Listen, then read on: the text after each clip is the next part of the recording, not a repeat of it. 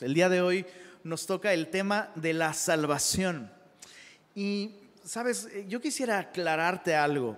Al estudiar este tema de lo que creemos, em, por supuesto, va a haber algunos temas que vamos a estudiar eh, eh, que son controversiales y que de pronto uno quiere saber cuál es la posición o la postura de semilla al respecto. Y cuando nosotros tenemos alguna posición, o alguna inclinación, creo que nosotros eh, somos muy claros en decir, bueno, eh, se piensa esto, se piensa eso se piensa eso otro, y nuestra postura es esta por esta razón. ¿no? Pero eh, en el tema de hoy, especialmente yo quisiera aclarar algo. No, esto no es lo que creemos como semillosos, sino es nuestro intento de ver qué es lo que la Biblia enseña acerca de este tema tan importante. Un amigo me preguntaba hace algunos días, oye, ¿no hay un manual este, de lo que creemos en, Semilla? Algo así, un libro, algo. Y, yo a manera de broma, pero en serio un poco le decía, este, pues sí, sí hay uno, es la Biblia, ¿no? Y yo sé lo, que, él, lo que él decía, y estaría padrísimo tener un libro, pero, insisto, es, es un humilde esfuerzo el que estamos haciendo de revisar. De hecho, esta serie, lo que creemos, es una serie que tenemos casi cada año o al menos es, el intento, cada año estar revisando o cada cierto tiempo regresar a la Biblia y recalibrar y, y recomparar, porque fácilmente uno se desvía. Fácilmente uno, sus conceptos, la cultura, la conversación, la temática alrededor, nuestras experiencias, tienden a modificar lo que creemos y, y tendemos a deslizarnos. ¿Alguien hizo su tarea de Primera de Timoteo esta semana? ¿Se dieron cuenta que, uno necesita mantener sana la fe, que uno puede extraviarse en cuanto a la fe, que, uno puede eh, eh, apostatar de la fe. ¿Por qué? Porque uno fácilmente se desvía. Entonces, ¿cómo hacemos esto? Abriendo la Biblia, regresando a la escritura, ¿no? ¿no? asumiendo, bueno, yo ya sé qué es lo que creemos, porque creemos que Cristo murió por los pecados y que somos salvos por fe. Bueno, sí, pero ¿qué significa eso? Entonces, volver a abrir la Biblia, volver a leer los textos, y, eso nos mantiene en un lugar seguro. El día que cerremos la Biblia, estamos perdidos, chicos. Entonces, hoy vamos a estudiar este tema. Insisto, eh, ¿qué es lo que creemos acerca de la salvación? Podríamos decir lo que la Biblia enseña acerca de la salvación. Déjame partir de un pequeño bosquejo. Vamos a contestar, el tema de la salvación es muy amplio es tan amplio que de hecho hay una rama de la teología que se enfoca específicamente en la salvación, la soterología. Y, eh, o sea, esto puede ser semestres y semestres estudiando, pero no queremos dar un estudio teológico de la, de la, salvación, sino queremos un estudio bíblico de la salvación. Entonces, vamos a contestar tres preguntas. Muy sencillo. Primera pregunta, ¿de qué necesito ser salvo? O sea, ya que vamos a ver el tema de la salvación, lo primero que tenemos que entender es de qué necesito ser salvo. La segunda pregunta es, ¿cómo puedo ser salvo? Y la tercera pregunta es, ¿para qué me salva Dios? ¿Para qué me salva Dios? ¿Para qué Dios quiere salvarme? Entonces, otra vez, estas preguntas son, muchas gracias, mi querido Marco. Es la edad. ya tengo voz aguardientosa. no recuerdo qué día alguien me dijo, oye, eh, escuché unas prédicas tuyas de hace algunos años y no suenas igual. Y yo, ¿por qué será? ¿No? Bueno, nuestras tres preguntas. Pregunta número uno. No, mis queridos servidores, no dejen salir a nadie si no hace estas preguntas para salir y no las contesta. Ah, todo mal. Primera pregunta, ¿de qué necesito ser salvo? Segunda pregunta, ¿Cómo puedo ser salvo? Y tercera pregunta, ¿para qué me quiere salvar Dios? ¿Verdad? Bueno, eh, eh, he armado una respuesta a todas estas preguntas con esta frase que vamos a estudiar bíblicamente. Dios nos salva del pecado por medio de la fe en Jesús para poder vivir en comunión con Él desde hoy y para siempre. Esa es la manera en la que vamos a contestar esas preguntas y espero que estés listo con tu Biblia porque vamos a ver muchos versículos bíblicos. Entonces, primera pregunta, ¿de qué nos salva Dios? Dios nos salva del pecado. Y esto requiere que tú y yo analicemos bíblicamente entonces qué es el pecado. Porque es, es, muy fácil, ¿no? Nosotros de pronto hasta yo lo dije y tal vez tú ya lo dices, ya lo sabía. Pero nuestro concepto del pecado tiene que ser bíblico para poder dimensionar de qué nos quiere salvar Dios. Y en la Biblia tenemos un recuento tanto del origen como de los efectos del pecado. Y primero yo quisiera que nos detuviéramos un momento pensando en esto. Si Dios nos salva del pecado, entonces estudiemos el origen. En Génesis capítulo 3 vemos el origen del pecado. Y aprendemos toneladas acerca del pecado en Génesis capítulo 3. Tú conoces la historia. Adán y Eva han sido creados por Dios, tienen literalmente, tienen un entorno y un contexto insuperable. No hay políticos, no hay calentamiento global, no hay canícula, no hay suegros. O sea, no hay reggaetón, no existe nada malo. Y sorprendentemente, Adán y Eva caen en pecado. Pero la manera en la que caen y, los efectos que vemos ahí en, en la caída nos enseñan mucho acerca de aquello de lo que Dios nos quiere salvar. Veamos Génesis 3 dice, verso 1, pero la serpiente era astuta más que todos los animales del campo que Jehová Dios había hecho, la cual dijo a la mujer, con que Dios os ha dicho, no comáis de todo árbol del huerto. Fíjate, aquí, aquí comienza la tentación realmente, ¿ok? La tentación y en el caso específico de Eva, el engaño. Y todo comienza con esta pregunta que parece como muy inofensiva, pero realmente esta pregunta lleva una mala intención. La intención de que Eva ponga en tela de juicio las intenciones bondadosas de Dios al dar mandamientos al manifestar su palabra. Porque Dios le había dicho a Adán y a Eva, pueden comer de todos los árboles que hay en el huerto, pero del árbol de la ciencia, del bien y del mal, no comeréis, porque el día que de él comiereis, ciertamente morirás. Entonces, fíjate, Dios le está diciéndole al hombre, hey, puedes comer de todo. Solo no comes, no comas de aquello que te va a matar. Entonces, básicamente es lo que Dios está diciendo. Cree todo para ti, todo eso está ahí, todo eso es, tuyo, disfrútalo. Pero esto, el día que comas de esto, morirás.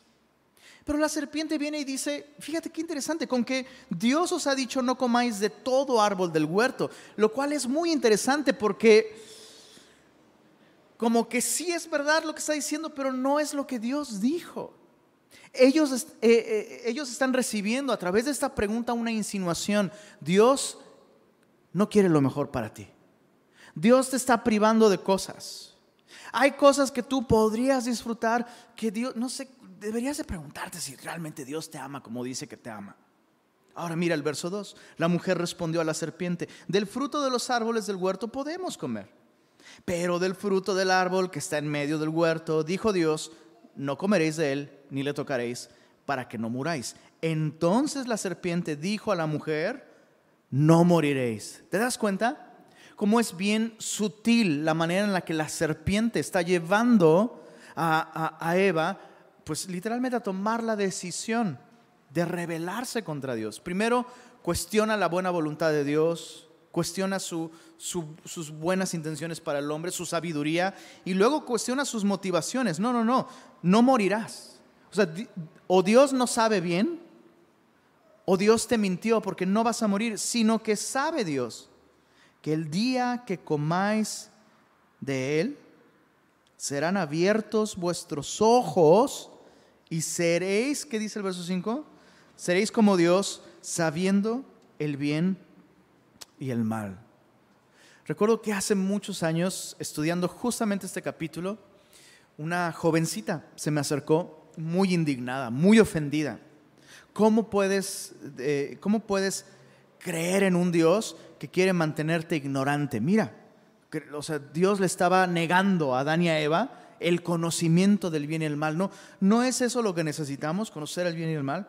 Entonces, como pude, traté de explicarle, no, no es que Dios quisiera mantener al hombre ignorante, Comer del árbol de la ciencia del bien y el mal era independizarse moralmente de Dios. Yo honestamente no creo que el árbol tuviera intrínsecamente algo específico que ocasionó un cambio. No, no, no. Yo, yo estoy convencido de que es la decisión. E, e, e, es, el optar por... O sea, Dios está diciendo, el día que comas esto, vas a morir. El acto de comer de eso, ¿qué revela? Que tú no estás confiando en la palabra de Dios. Entonces lo que te mata realmente no es el árbol como tal, sino es la actitud, es la intención. ¿Sabes qué? Sí es cierto, la serpiente tiene razón. Ya no queremos que Dios determine qué está bien y qué está mal. Ya no queremos que Dios sea el que dicte el bien y el mal en nuestra vida. mi cuerpo, mi decisión.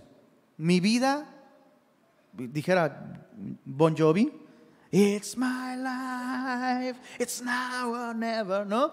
¿Sabes qué? Yo voy a estar en control de mi vida. ¿Por qué Dios va a estar decidiendo? Ahora escuchamos eso y decimos, chale, este Adán y Eva, qué bárbaros, ¿no? Miremos para adentro un poquito. ¿Acaso no seguimos siendo tentados de la misma manera todos los días? Simplemente con el... Voy a, tomar un voy a tocar un tema que siempre es espinoso el rol de la mujer y del hombre en el matrimonio. Ya, no más ahí con eso tienes. El rol de la mujer y del hombre en el matrimonio. Viene Dios y te dice esto. Ese es tu rol, al hombre o a la mujer. No, yo no, perdón, es que no, perdóname Dios, pero o simplemente el, el, modelo de Dios para casarte, ¿no? Dejará el hombre, ¿cuántas consejerías no hemos tenido en las que tenemos que regresar a eso? Mira, aquí dice, dejará el hombre a su padre y a su madre. ¿Verdad? Dios dice eso, Dios es lo que Dios dice. No, pero es que Dios no conoce a mis papás o sea, vamos a vivir, es que vamos a vivir ahí, no es la misma casa, pero es ahí juntito. Pero no, de verdad, mis papás no van a, no, no, Dios quisiera ser un tan buen padre como mis papás. ¿Qué es lo que estás haciendo ahí? Dios te dice, no comas de ese fruto, va a salir mal. Nah, yo, yo, yo creo que lo que estaría bien sería hacer exactamente lo que Dios dijo que no debo hacer. Esto nos enseña muchísimo acerca del pecado, porque entonces, honestamente, honestamente, ¿qué de malo tiene comer de un fruto? Nada. No, no, no, la acción no es mala, pero es la actitud, es este desafío. No creo que Dios sea tan bueno como Él dice. Yo voy a hacer, cada vez que tú y yo desafiamos la palabra de Dios, estamos comiendo de ese árbol y diciendo, yo voy a ser autónomo, yo voy a ser independiente de Dios, yo voy a ser mi propio Dios.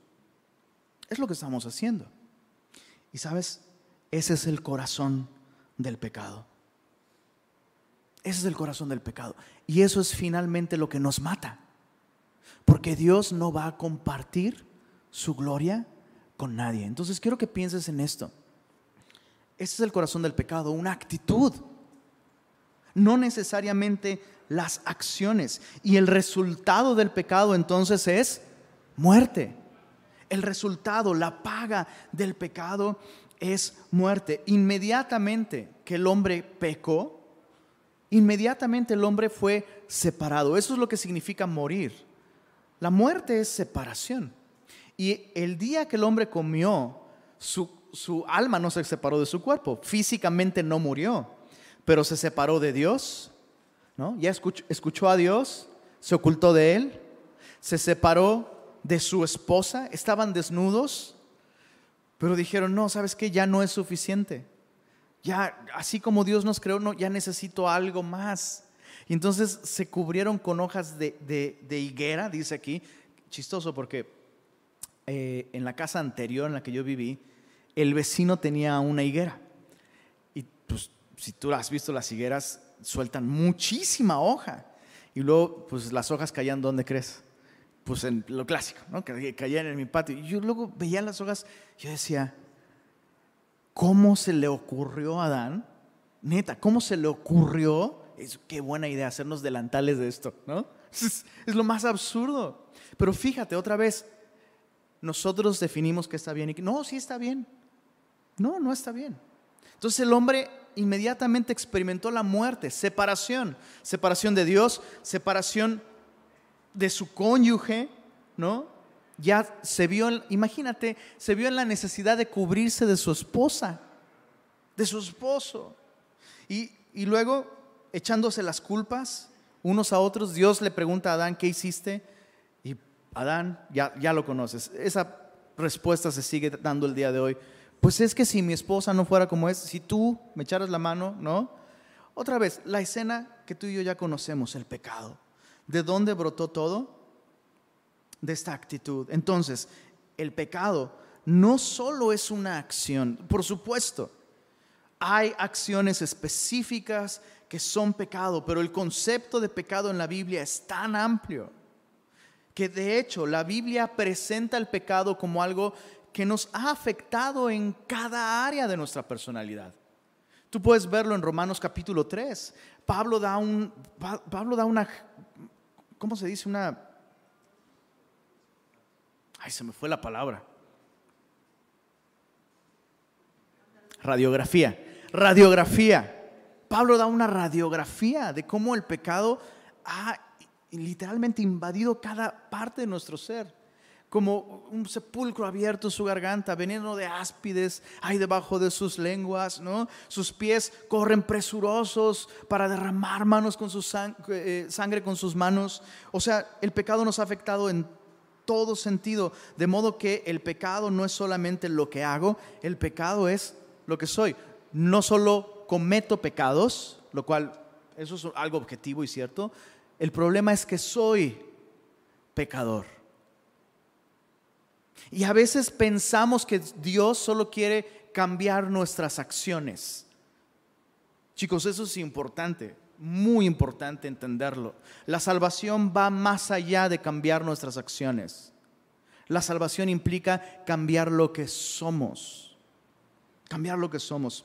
Hay, una expresión que es como muy de acá. He vivido en varios lugares de la República. He vivido en Veracruz, en Oaxaca, en Morelos, este, y ya, y aquí. Y, una frase que me llama mucho la atención es esto de echar mentiras, ¿no? Entonces que eh, tú me, echas mentiras, o no echas mentiras, o te estoy echando mentiras, ¿no? Y se me hace pintoresca, porque suena como a, ¿sí lo digo o no lo digo? ¿Sí se la aguantan? Suena como a, como, como, como que estás diluyendo la culpa, suena como a, pues, ay, me estoy echando gases. ¿No? O sea, es como, como no, no es mi intención, perdóname, pero pues, pues me eché un gasecito, pues me lo eché. No, espérame, no es que estoy echando mentiras, es que soy mentiroso. Soy mentiroso. Entonces, cuando yo digo una mentira, no es como, ay, me eché un gas, me eché una mentira. No, espérate. Es que no es lo que estás diciendo solamente, es lo que eres. Hay engaño en tu corazón. No eres confiable, eres mentiroso. Lo mismo con el orgullo. Es que estoy, estoy, a mí, yo batallo con el orgullo. No, espérame, tú batallas con la humildad. Lo que te cuesta es ser humilde porque eres orgulloso. Entonces, el pecado no es solamente algo que yo hago. Chicos, importantísimo comprenderlo. El pecado es mi condición, es lo que soy. Y no solo peco con mis acciones, con mis palabras, peco con mi intención incluso. ¿Sí sabías eso? Mis intenciones pueden ser pecaminosas. Aun cuando no materializo mis intenciones, Dios las considera pecado si estas intenciones son pecaminosas. Por eso Jesús dijo, cualquiera que vea a una mujer para codiciarla, ya adulteró en su corazón con ella. Cualquiera que llame fatuo a su hermano, dice, no sé que sea fatuo. Bueno, más fácil. Cualquiera que se enoje, dice Jesús, palabras de Jesús, Mateo capítulo 5. Cualquiera que se enoje contra su hermano y es culpable de homicidio. Es que soy un poquito enojón. No, eres un homicida. Uf. Chicos, ¿cuántas, ¿Cuántos casos de violencia comienzan así? ¿Cuántos asesinatos comenzaron así? Pues es que él es difícil, pues es que ella es un poquito neurótica y, y minimizamos, pero nunca sería capaz de hacer esto. No, es que eso es lo que es. Tal vez, insisto, tal vez no materializamos la acción. Y honestamente, ¿quieres escuchar algo terrible? Piensa esto, si no hubiera consecuencias sociales del asesinato, piénsalo. ¿A cuántos ya nos habríamos echado tú y yo? Sí, nada más manejando tantito por leones. Ahí en tu corazón y te haces la película. Has visto esas películas, ¿verdad? Donde hay alguien que está bajo mucha presión y llega una persona super bully y dices, este cuate va a estallar, va a estallar, va a estallar, ¿no? Entonces alguien se le, se le va diciendo cosas, ¿no? Se le cierra. Entonces en la película el cuate ya dice, hasta aquí, se para, se baja, le grita, lo saca. Y de pronto se hace un corte y el cuate está calmado y todos se lo imaginó nada más. Y tú dices, ah, me estaba más chido, se hubiera animado, no sé qué. Y así nosotros. Si tomamos en serio las palabras de Jesús, vamos a tomar en serio entonces nuestra condición. Y no, sabes, no solo matamos con hostilidad en nuestra imaginación y en nuestras intenciones. ¿Cuántos no han aplicado la de matar a alguien en su corazón, así muy civilmente, así muy con guante blanco? ¿Sabes qué? No te guardo rencor, pero tú ya estás muerto para mí y no le vuelves a hablar a la persona y le hiciste un funeral, lo enterraste y ya, ya, ya lo mataste en tu corazón. Entonces el pecado no solo, ¿qué, qué, hiciste de malo? A cualquier persona, pero no, pues yo no he matado, yo no he robado, yo no he... No, sí, eres un homicida si has hecho esto. Soy un homicida si he hecho esto. ¿Se dan cuenta de la terrible y desesperada condición en la que nos encontramos? El pecado es terrible. De esto nos quiere salvar el Señor. Ahora, no solo de esta condición. Ahorita vamos para allá. Dios nos quiere salvar de esta condición, pero no solo de la condición. Ya de por sí es terrible esta condición, pero además hay consecuencias del pecado. Y la más importante es esta. La, Biblia dice en Romanos capítulo 3, verso 23, por cuanto todos pecaron y están destituidos de la gloria de Dios. Esta palabra destituidos es muy interesante y esta es la consecuencia más terrible del pecado, ¿ok? Eso es la peor consecuencia del pecado, que nos destituye de la gloria de Dios. La palabra destituidos en griego es la palabra histereo. Histereo, de donde viene la palabra histeria, pero para más claridad, de donde viene la palabra histerectomía. La histerectomía es este procedimiento por el cual se remueve la matriz. Se, quita la matriz. Y al quitar la matriz estás quitando la posibilidad de dar vida. Entonces el hombre está destituido, separado de la gloria de Dios. Y esto tiene dos tiene dos aspectos, dos implicaciones muy importantes. La primera es que no podemos disfrutar de la gloria de Dios porque estamos separados de ella. Pero el segundo es que no podemos volver a alcanzar la gloria de Dios. Entonces, estamos separados de la gloria de Dios, no la podemos disfrutar, pero además tú y yo no podemos volverla a alcanzar porque quedamos cortos. No podemos volver a recuperar aquello que teníamos. Chicos, esa es la causa de la muerte del hombre. Porque el hombre fue creado para Dios. Y al estar separado de Dios y de su gloria, es como si un pez estuviera separado del agua. Y además no puede volver a ella. Muerte. Entonces Dios nos quiere salvar de esta condición. Dios nos quiere salvar de estas consecuencias. todas ellas consecuencias del pecado, pero hay algo más de lo que Dios nos quiere salvar. Muchas veces estos dos primeros puntos son los que tenemos más claro. Yo estoy seguro que no te estoy diciendo algo que no supieras, ¿verdad? Dios me quiere salvar del pecado y el pecado es una condición, bueno, me volví un poco más consciente de eso el día de hoy, pero ya lo sabía. Pero también de las consecuencias del pecado, pues la paga del pecado es muerte. Estoy separado de la gloria de Dios, también ya lo sabía.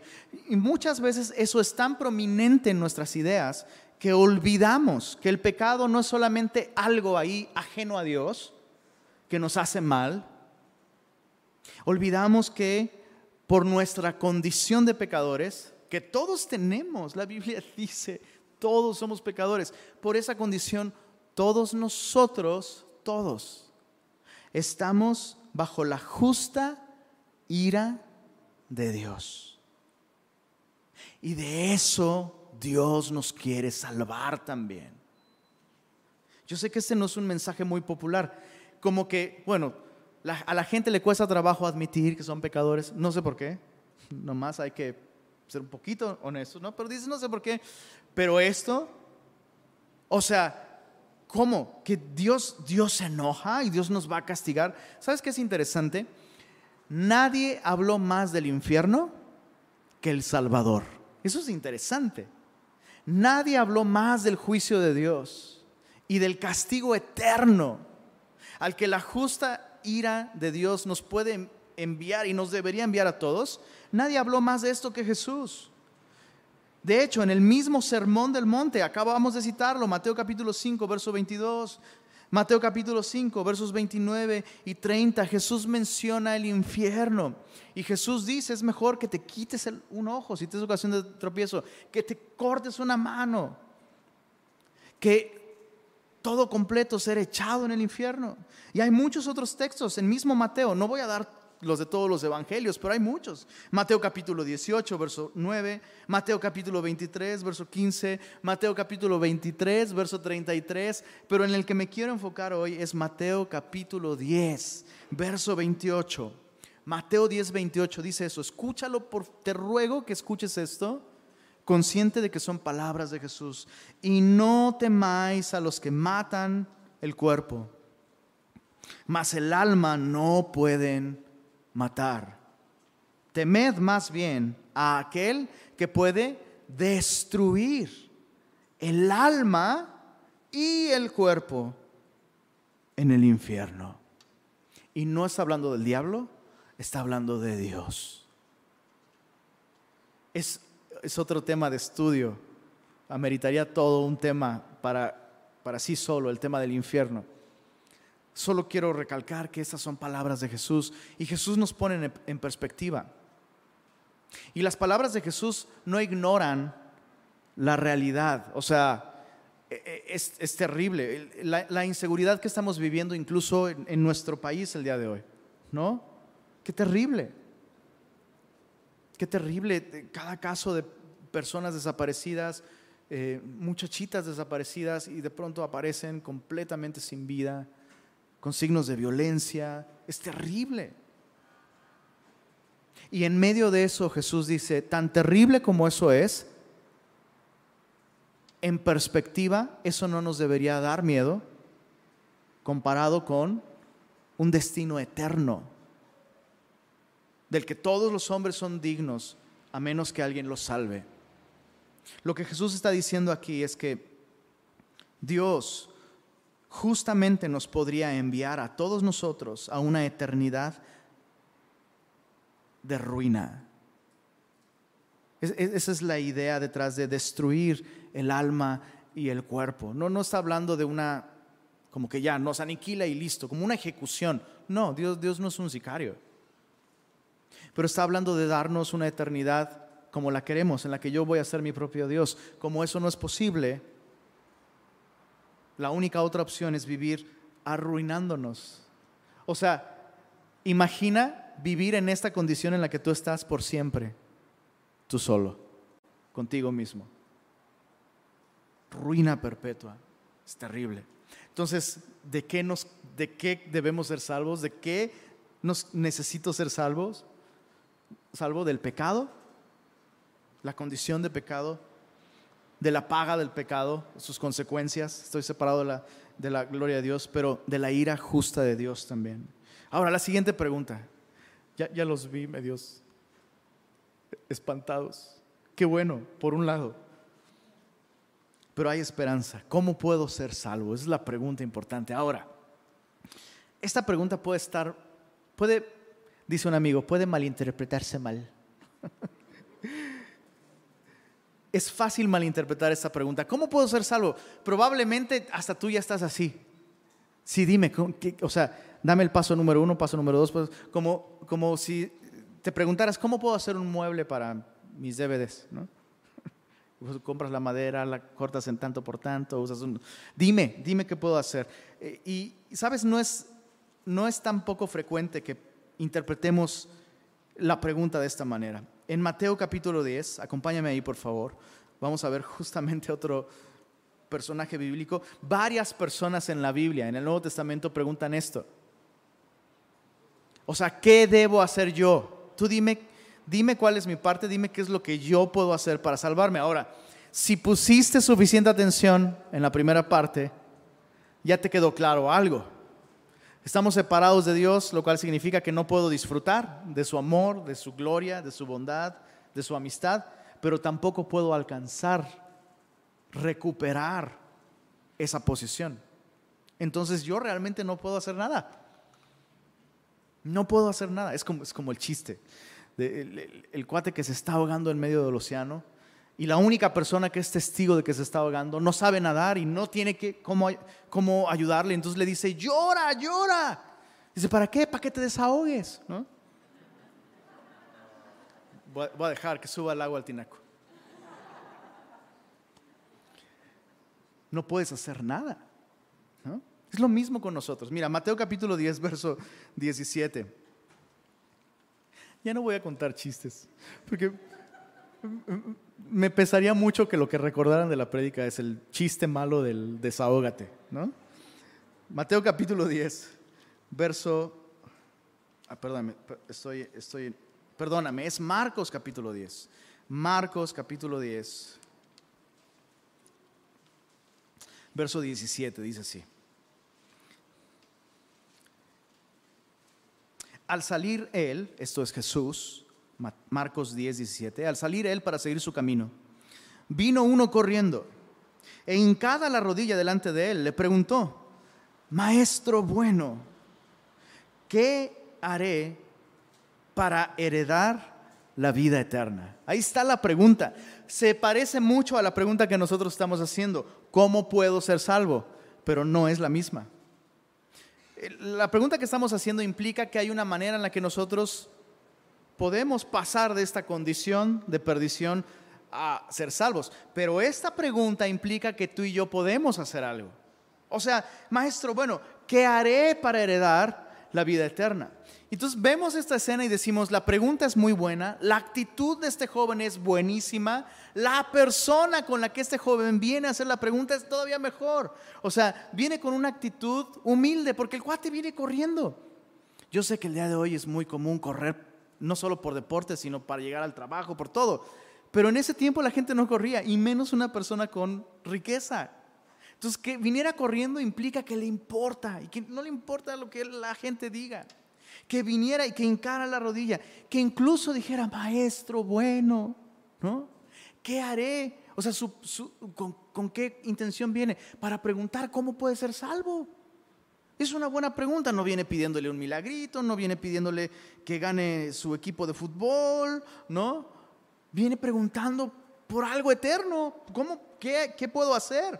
¿Qué haré para heredar la vida eterna? La respuesta de Jesús es bien interesante. Verso 18, Jesús le dijo, ¿por qué me llamas bueno? Ninguno hay bueno, sino solo uno, y este es Dios. Entonces, de entrada, Jesús confronta a este hombre con la realidad que ya estudiamos.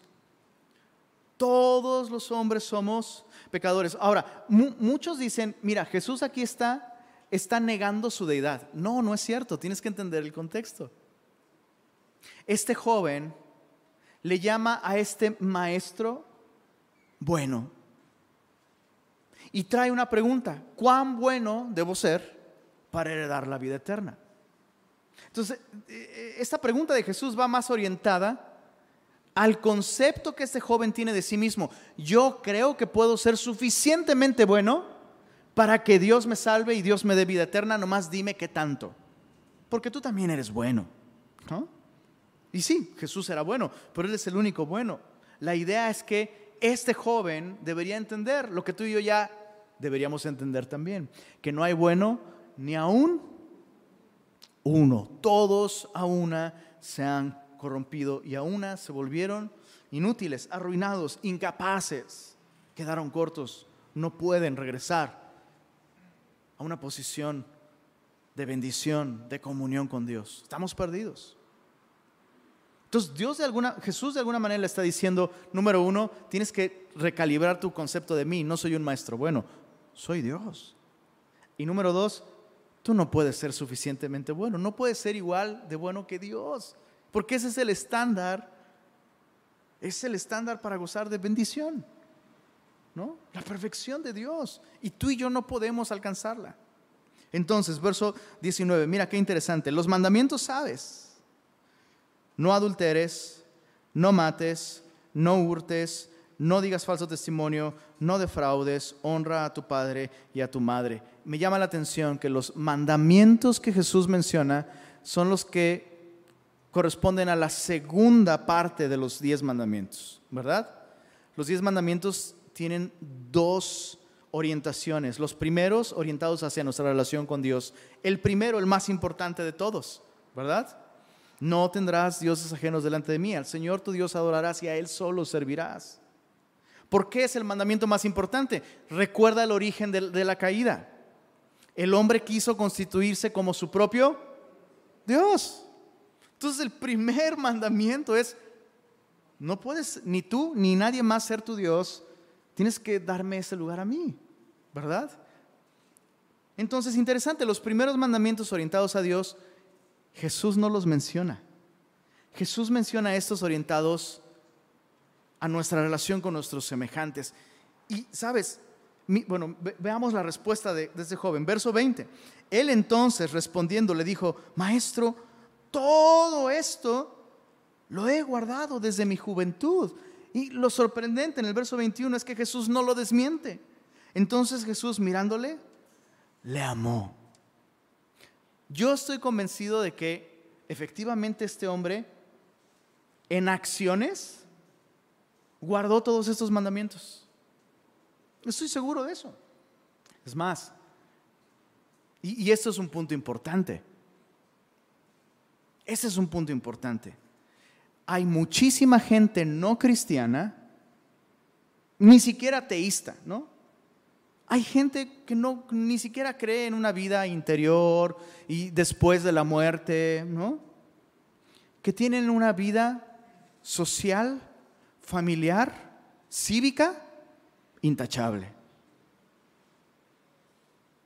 ¿Cuántas veces no has escuchado esta expresión? ay, fulanito, híjole, es tan buena persona. Pues nomás le falta ser cristiano para ir al cielo.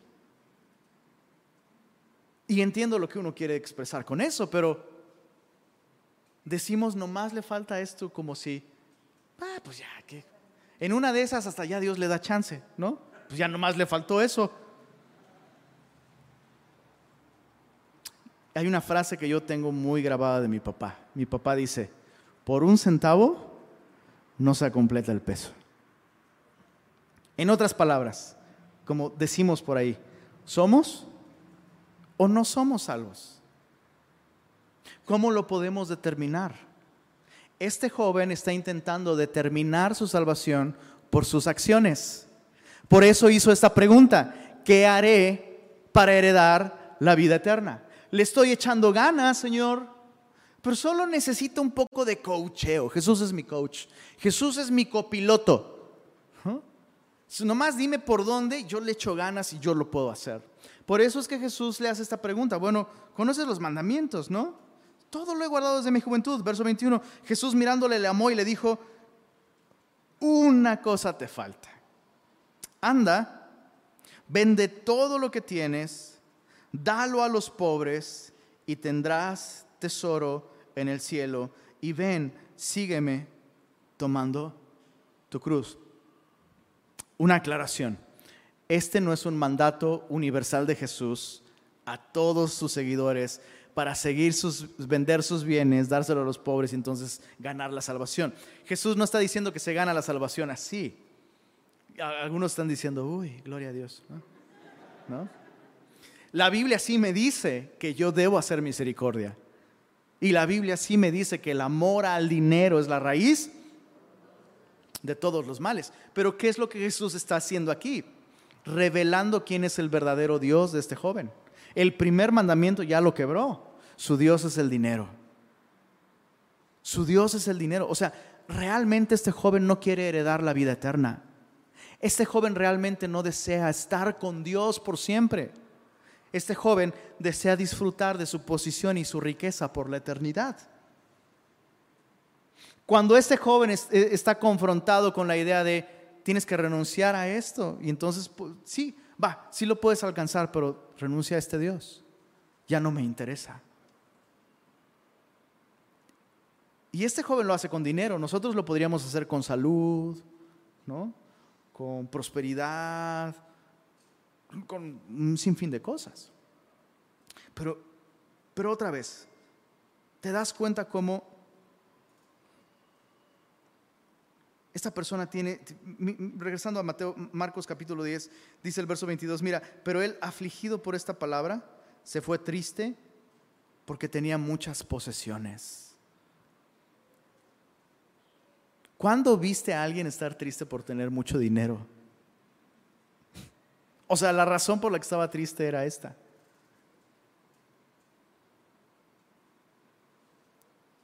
Eh, mi familia y yo estamos bien clavados con Shark Tank últimamente. Y yo me imagino a este joven así como, ¿me dejas pensar un momento? Sí, haciendo cuentas.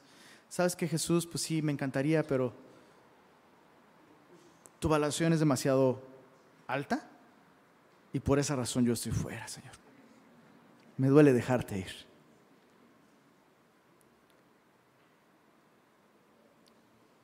Este joven no vivía una vida inmoral este joven probablemente hasta podría ser el hijo que tú quisieras tener o que tú quisieras ser. Nunca defraudando, honrando a su padre y a su madre, llegando siempre temprano. O sea, es una persona que tú y yo aspiraríamos a ser como esa persona. Sin embargo, no es salva. Porque no son sus acciones las que le condenan es su condición. Y su condición se refleja en esto. Cuando tiene que escoger entre estar por siempre con Dios, pero sin riqueza, o quedarse con su riqueza, escoge su riqueza. Escoge ser su propio Dios, su condición.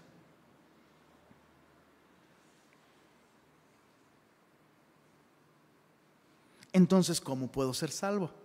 Ok, ya vimos que este joven preguntó, ¿qué es lo que yo debo hacer? La respuesta es, soy salvo a través de la fe en Jesús. Si este joven realmente hubiera puesto su confianza en Jesús, sus acciones lo habrían reflejado. Pero no son sus acciones las que lo habrían salvado. Chicos, ¿tiene sentido eso que estoy diciendo? Por favor, yo sé que es domingo, yo sé que es de madrugada casi para algunos, en domingo, que tuviste una semana muy dura, pero eso es importante. Usa tu mente. Si este joven hubiera confiado en Jesús, sus acciones habrían cambiado. Pero no son el cambio de sus acciones lo, que lo habrían salvado, sino su confianza en Jesús. Somos salvos por medio de la fe en Jesús. Hay dos errores con respecto a esta idea de mi fe en Jesús que yo creo que tenemos que corregir. Legalismo y sacerdotalismo. Ahorita vamos a explicar qué son esas dos cosas. Dentro de la iglesia cristiana muchos piensan como este joven. O sea, yo reconozco que Jesús es un buen maestro. Es más, supero a este joven en que yo creo que Jesús es Dios hecho carne, creo que Él murió en la cruz para pagar mis pecados. Todo eso lo creo. Pero además de poner mi confianza en Él, hago ciertas cosas. Y en su conjunto mi fe en Jesús y mis acciones congruentes me salvan. Y es un error que hay que corregir. ¿Alguna vez te conté que lo que Dios usó para confirmarme que me quería en Monterrey fue un funeral? Asistí a un funeral. Y en ese funeral, híjole, me partió el corazón ver al predicador hablando de Jesús, su sacrificio en la cruz, la fe en Él como el medio por el cual somos salvos, pero además, entonces, además, tienes que venir al culto y dejar estas cosas y hacer esto otro. Y era una mezcla, una mezcla de gracia y obras. Una mezcla de tienes que creer esto y además hacer estas otras cosas. Y chicos, para decirlo así, así de claro, es muy fácil convertir el cristianismo en la versión evangélica del catolicismo. Muy fácil. El católico cree esto. Si tú hablas con un católico, te va a decir, claro, para ser salvos hay que creer en Jesús y yo creo en Jesús. ¿Pero crees que eres pecador? Sí, yo creo que soy pecador. ¿Y crees que Él murió por...? Sí, todo eso sí. Pero además hay que hacer estas cosas. Entonces, mi fe en Él, más estas cosas. Y eso es legalismo. Ahora, tú y yo tal vez no confiamos en sacramentos específicos de los católicos y ciertas cosas, pero ¿qué me dices de leer la Biblia? De orar, de congregarse. Ojo, son cosas muy buenas y no las dejes de hacer, por favor, pero estas no te salvan. Nadie se salva por leer la Biblia. Ojalá la gente se salvara por leer la Biblia. La neta, hasta sería más fácil tal vez hasta por accidente. Tengo amigos que leen la Biblia, yo creo que más que cualquiera de nosotros, no son salvos. Leer la Biblia no te hace salvo. Congregarte no te hace salvo. Orar no te hace salvo. Y mucha gente pone su fe en Jesús más. Me convertí, creo en Jesús y desde entonces leo la Biblia, todos los días leo la Biblia y oro todo, no, y no falto nunca. Es más, siempre paso y, pastor, buenos días, aquí estoy, ¿eh? más para asegurarme que sí cuente, porque si no, no cuenta. Legalismo. Entonces estoy confiando en Jesús, pero también estoy confiando un poquito en las cosas que yo hago o en las cosas que yo dejé de hacer. Sacerdotalismo. El sacerdotalismo es cuando yo coloco algún otro mediador en lugar de Jesús o además de Jesús. Entonces, en este segundo error, sí estoy poniendo mi confianza en Jesús, pero además necesito otro representante. Necesito otro mediador. Pongo mi fe en Cristo, pero además mi membresía. Mi membresía en la iglesia es eh, en eso descanso, en que confíe en Jesús, pero tengo una membresía que demuestra y cuando llegue al cielo, le voy a enseñar a Dios. Aquí, mira, confía en Jesús, pero mira, aquí está la prueba. Aquí está mi membresía. De hecho, este, bueno, no, ahorita, más adelante, más adelante. Mi denominación. Hay gente que cree, sí, tienes que confiar en Jesús, pero además tienes que ser bautista o presbiteriano o interdenominacional o reformado. Si has confiado en Jesús y no eres reformado, no sé si eres cristiano de verdad. ¿eh? Dios no lo quiera. Dios no lo quiera que nadie piense, tienes que creer en Jesús y ser semilloso y estudiar la Biblia verso por verso, capítulo a capítulo, si no, no eres salvo. ¿Eso qué es? Sacerdotalismo. Estás poniendo otro mediador aparte de Jesús mi corriente doctrinal. Es que sí, tienes que confiar en Jesús, pero además tienes que tener estas posturas con respecto al rapto, con respecto a milenio. Y si, si no crees que la tierra es plana, no sé si eres salvo. Tienes que creer este, este grupo de cosas, además de confiar en Cristo. Eso es un grave error. Una vez más, ¿cómo me enseña la Biblia que soy salvo? Por medio de la confianza Escucha esto, no en una iglesia, no en ritos que yo hago. Eh, se me olvidó mencionar uno muy importante, el bautismo. Déjame hacer un paréntesis con esto. Papás, Papás, cuidado con enseñarle a sus hijos que por bautizarse son cristianos, que por bautizarse son salvos, que por bautizarse van al cielo. Yo no tengo prisa en que mi hija se bautice, ¿sabes? ¿Por qué no tienes... Con el pescadito acá. ¿Cómo el pastor no tiene prisa porque su hija se bautice? Porque el bautismo nos salva. Por eso no tengo prisa. ¿Sabes de qué tengo prisa? Que mi hija ponga su confianza en Jesús. Eso sí me urge.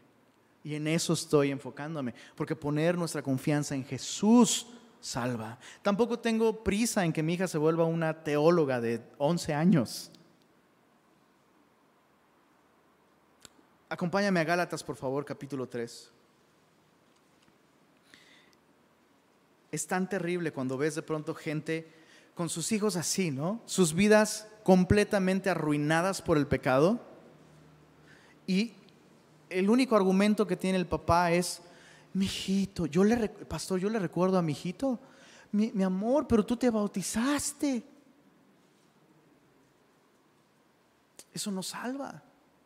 Gálatas capítulo 3, acompáñame, mira desde el verso 10, dice así, porque todos los que dependen de las obras de la ley están bajo maldición, pues escrito está, maldito todo aquel que no permaneciera en todas las cosas escritas en el libro de la ley para hacerlas.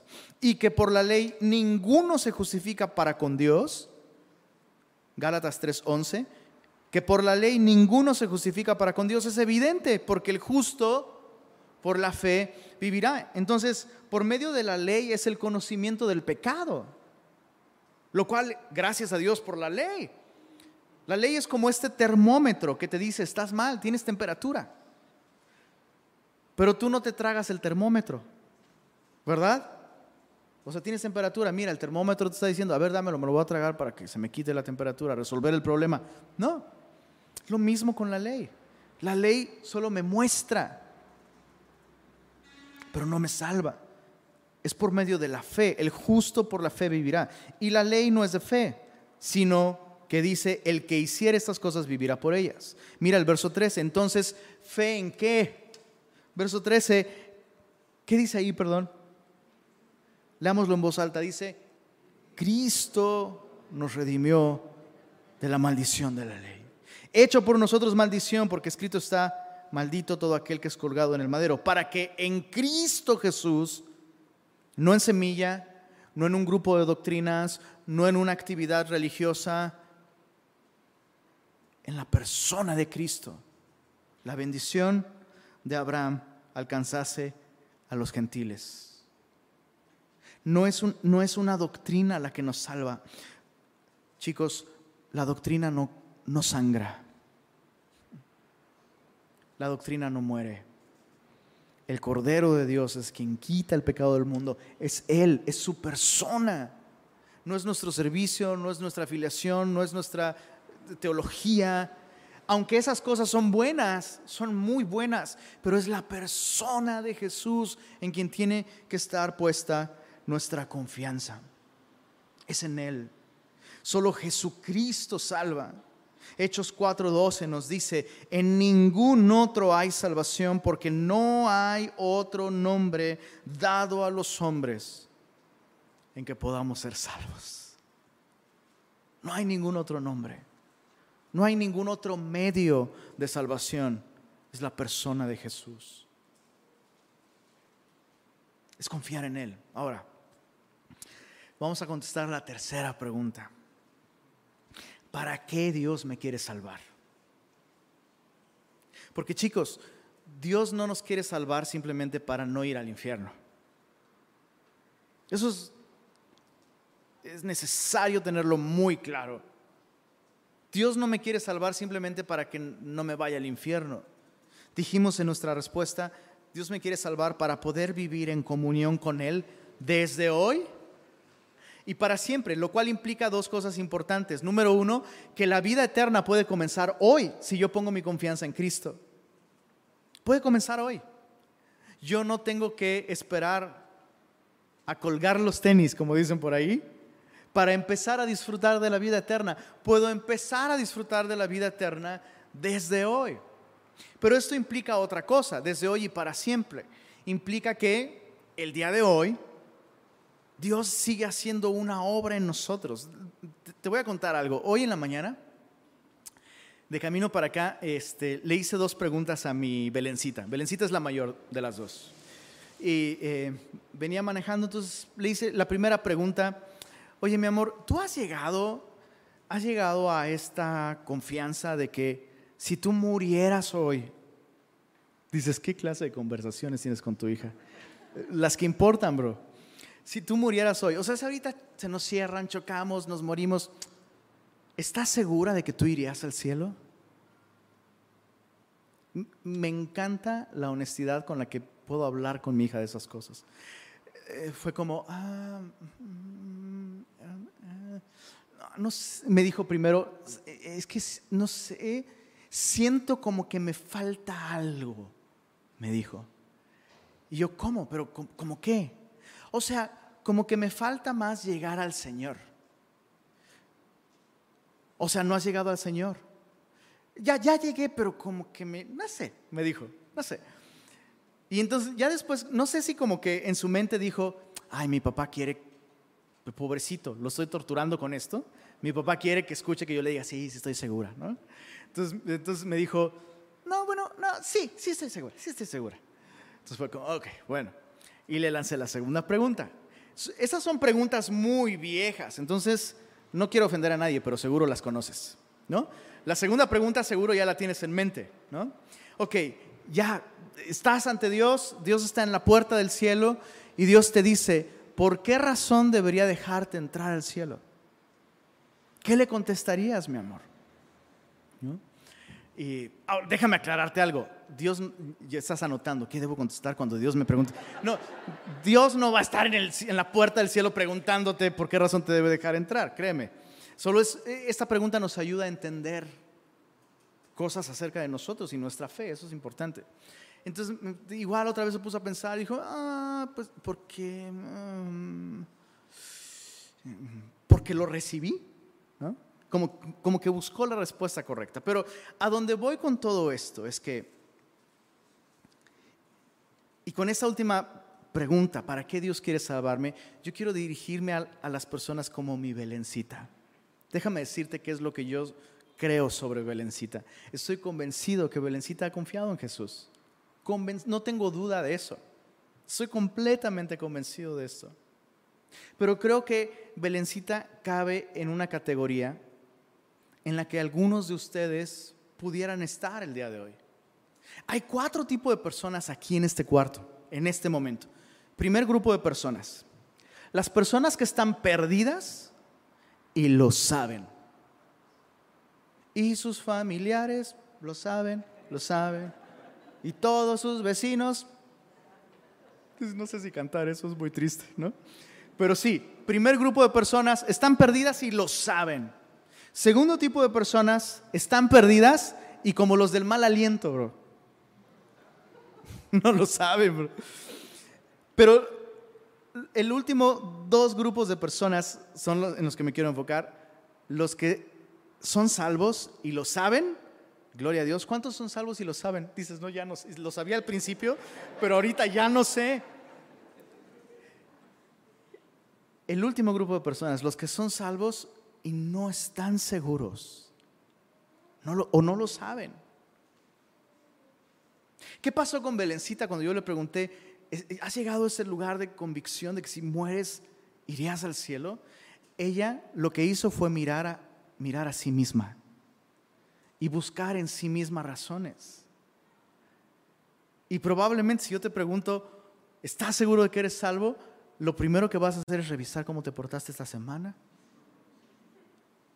bueno, depende de qué, en qué semana. prefiero que me hagas esta pregunta al despertar, pastor. Así recién despertadito, sí estoy más seguro de mi salvación. A menos que haya soñado que mm, le golpea a mi vecino que puso reggaetón la noche anterior. Entonces eso ya sería difícil, ¿no? Buscamos en nosotros mismos. Y estamos como ese joven. ¿Qué debo hacer yo para heredar la vida eterna? La Biblia me habla de tres aspectos de la salvación que tú y yo tenemos que tener muy claros.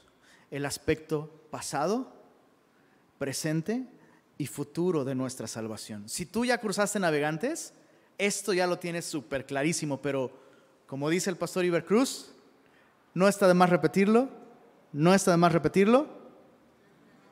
Chicos, entrénenle porque para que cuando venga puedan terminar sus frases. Pero eso, hay tres aspectos de la salvación. Y eso implica que ya fui salvo, pasado, pero estoy siendo salvo, presente, y estoy seguro que seré salvo, futuro. Lenin, eso es bíblico, completamente bíblico. Te voy a poner un par de ejemplos. Segunda de Corintios 5:17, te lo sabes de memoria. De modo que si alguno está presente, está en Cristo, ya es, ¿sí o no? Ya lo es. Las cosas viejas, pasado, pasaron, pero he aquí, todas están siendo hechas, están presente continuo. Todas están siendo hechas constantemente, todas ellas nuevas. Entonces, ¿cómo? Me confunde, porque entonces sí soy salvo y lo viejo ya pasó, pero lo nuevo está llegando, pero todavía no ha llegado porque todavía siguen haciéndose nuevas las cosas. Y esto es, esto es Biblia, chicos, esto no es teología, esto es Biblia. La Biblia me enseña que estoy entre el ya, pero todavía no. Y esto es importante tenerlo claro porque esto explica por qué hoy tengo luchas con el pecado. Pero, pero oye, si todavía estoy luchando con estas cosas, ¿puedo estar seguro de que soy salvo? Sí, un muerto no lucha con sus malos olores. Un muerto no se da cuenta, no puede combatir la descomposición. Un vivo sí. El hecho de que haya una lucha, de que haya una tensión.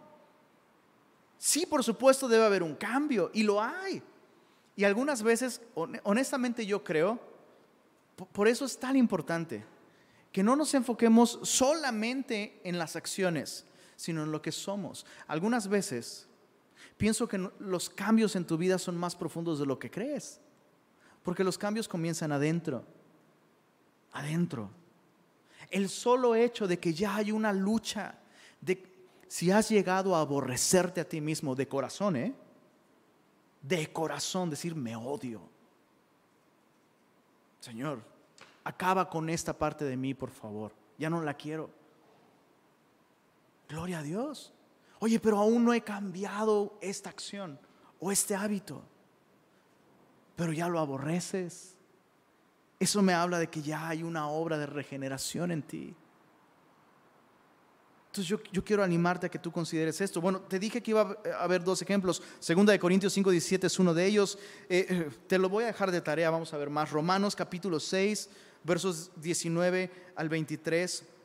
Léelo después en tu casa. Nos habla, Romanos 6, versos 19 al 23, nos habla de esta redención. Está más cerca de nosotros nuestra redención el día de hoy que cuando creímos. Nos está hablando de un aspecto por venir, futuro. Eh, eh, segunda de Pedro, no, perdóname, primera de Pedro, capítulo 1. Ahí sí vamos a leerlo, por favor. Primera de Pedro, capítulo 1.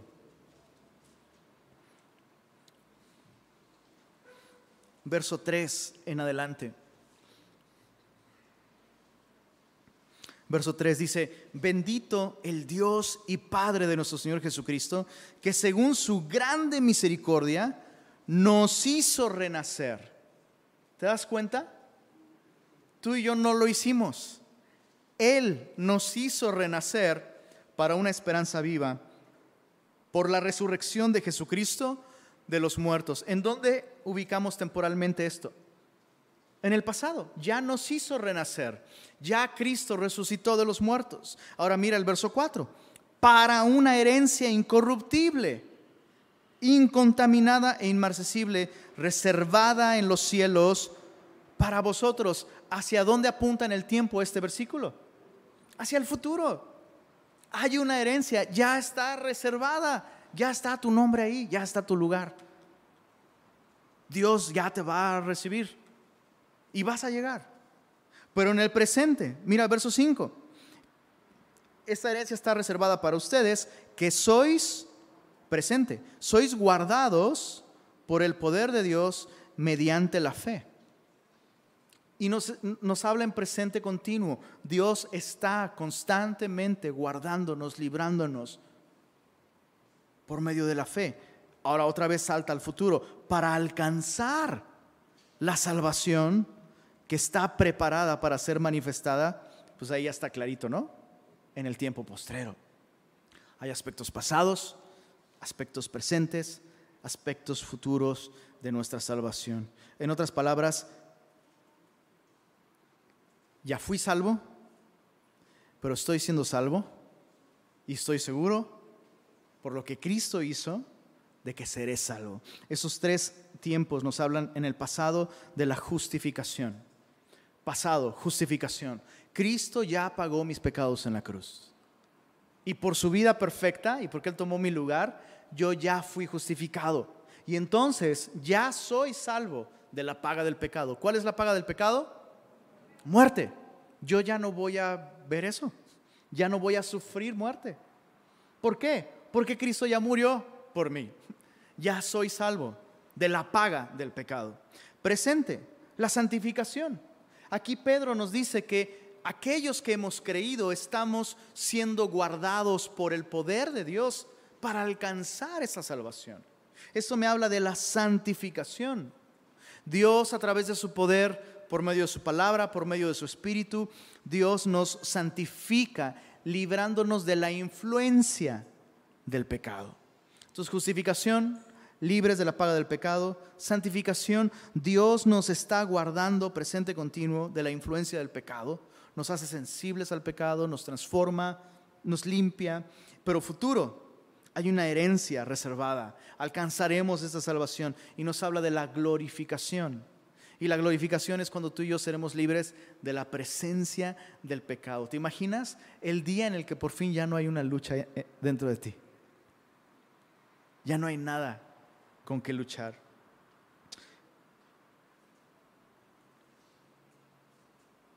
Acompáñame a leer 1 de Pedro capítulo 1, verso 13 para terminar. Dice, por tanto, ceñid los lomos de vuestro entendimiento. Sed sobrios. Y leamos esto en voz alta, por favor, semillosos. Y esperad por completo, ¿en qué cosa? En la gracia que se os traerá cuando Jesucristo sea manifestado. Mi oración es que aquellos que ya han creído, y están luchando con la condenación, con las dudas, tienes que poner tus ojos en Jesús. Confía en Él. Si tú no has creído en Jesús, nuestra invitación es, que, es a que vengas a Él, pongas tu confianza en Él. Pero eh, eso es lo que la Biblia enseña acerca de la salvación. ¿Oramos? Señor, gracias por esta salvación tan grande. Una eternidad no nos va a alcanzar, Señor para agradecer lo que tú hiciste para salvarnos.